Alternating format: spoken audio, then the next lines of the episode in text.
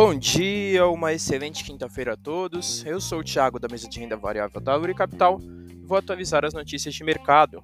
No mercado internacional, fechamento de ontem, o S&P 500 subiu 0,96%, o DXY caiu 0,14% e os Treasuries para dois anos tiveram uma queda de 1,67%. As bolsas americanas fecharam em alta após as quedas de terça-feira, após um CPI trazendo números de inflação acima do esperado, assustando o mercado.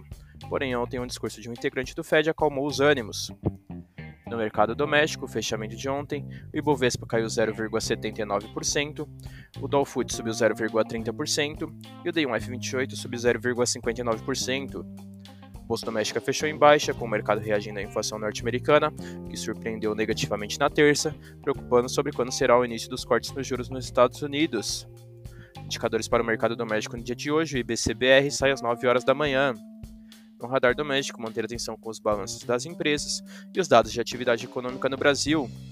Essas foram as notícias de hoje. Desejo a todos ótimos negócios.